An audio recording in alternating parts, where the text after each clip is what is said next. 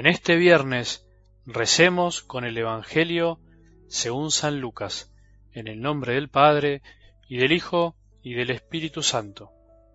Jesús dijo a sus discípulos, En los días del Hijo del Hombre sucederá como en tiempo de Noé.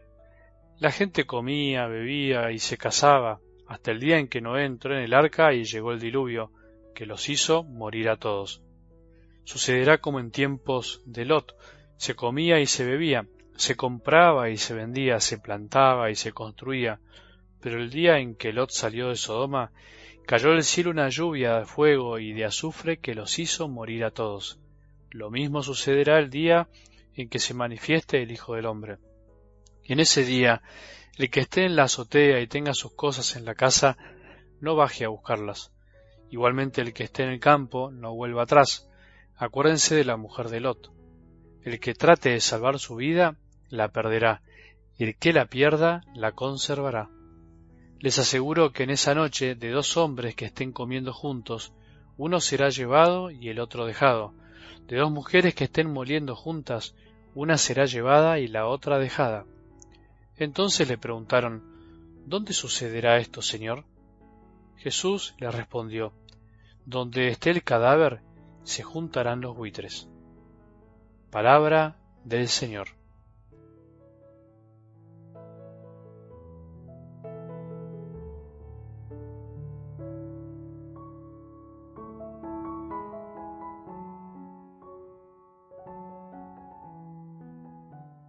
Solo puede ser generoso a tal punto de poder darlo todo, como la vida pobre, aquel que no piensa tanto en el mañana, aquel que no está tan preocupado por lo que vendrá, pero no porque le da lo mismo, sino porque confía en Dios que es Padre, confía en su providencia.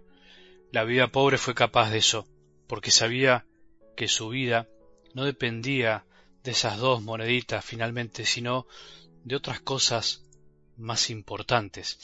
Por el contrario, somos mezquinos, damos lo que nos sobra cuando ponemos nuestra confianza en lo que tenemos, en lo que nosotros creemos que nos dará seguridad. Sin embargo, no sabemos ni el día ni la hora, lo único que sabemos es que no podremos llevarnos nada de este mundo, en definitiva, solo el corazón y los rostros que hemos ganado con nuestro amor, lo que pudimos sembrar en los otros. De la viuda pobre recordamos que dio todo, dando poco en cambio de los ricos, solo recordaremos y recordamos que dieron lo que les sobraba. Debemos pedir el don de la generosidad heroica, la que nos lleve a no medir tanto, la que nos lleve incluso a quedarnos sin lo que creíamos necesario con tal de ayudar a otros. Podemos, hay que animarse. Me sorprende en estos días Dios con situaciones que antes no pasaban, también por la situación de nuestro país. Personas que me frenan en la calle para pedirme que les compre algo para comer. No piden plata, sino algo para comer. Qué lindo que es poder ayudar a alguien que pide con sinceridad, con sencillez de corazón. Padre, me dijo una mujer, ¿me acompañás a comprarme un yogur y unos elementos de limpieza?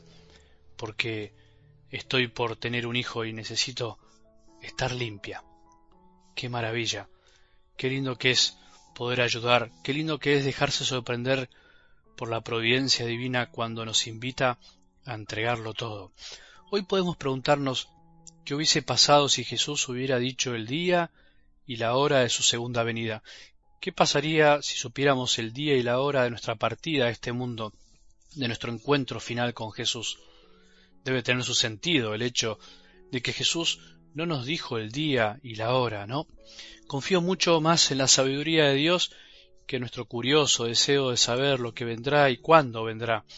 El no saber el día ni la hora, el hecho de que Jesús se haga esperar, lo que puede producir en nuestro corazón, por un lado, es desear más su venida, esperar con más deseos, con más amor, como un enamorado espera a su enamorada, o una enamorada a su enamorado, o bien puede llevarnos a relajarnos pensando que tenemos la vida comprada y que al final no llegará jamás.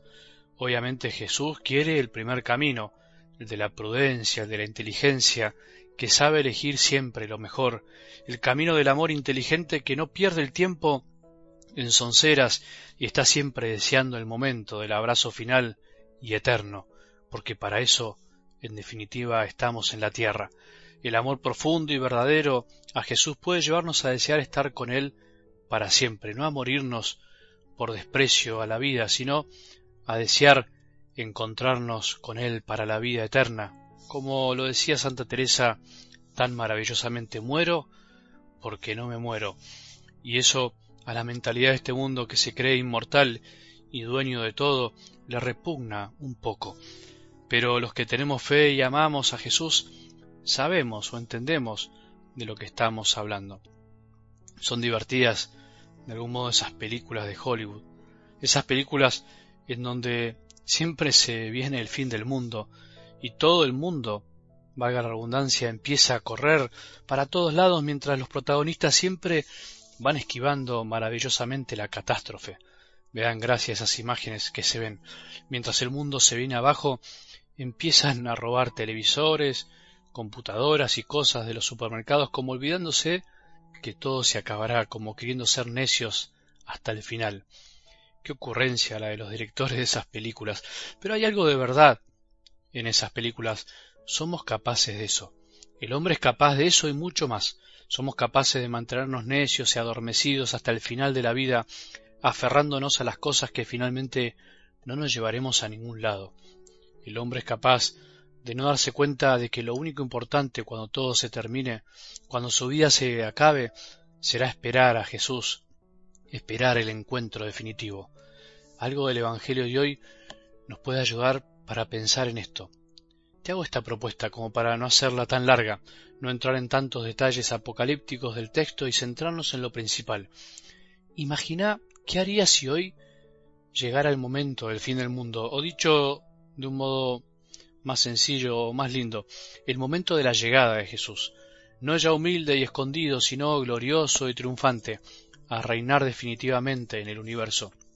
¿Qué harías? ¿Saldrías corriendo? ¿Para dónde? ¿Qué vas a buscar? ¿Qué buscarías que no querrías perder? Todo un desafío para reflexionar si cuando venga Jesús vamos a escapar a buscar cosas y personas o vamos a mirar el cielo de rodillas abriendo los brazos para dejarnos abrazar por aquel que esperamos y amamos, sabiendo que nuestros seres queridos también serán abrazados por Él si esperan lo mismo. Qué distinto pensar ese momento así. ¿Para dónde vamos a correr? O incluso podríamos preguntarnos hoy, ¿para dónde estamos corriendo hoy?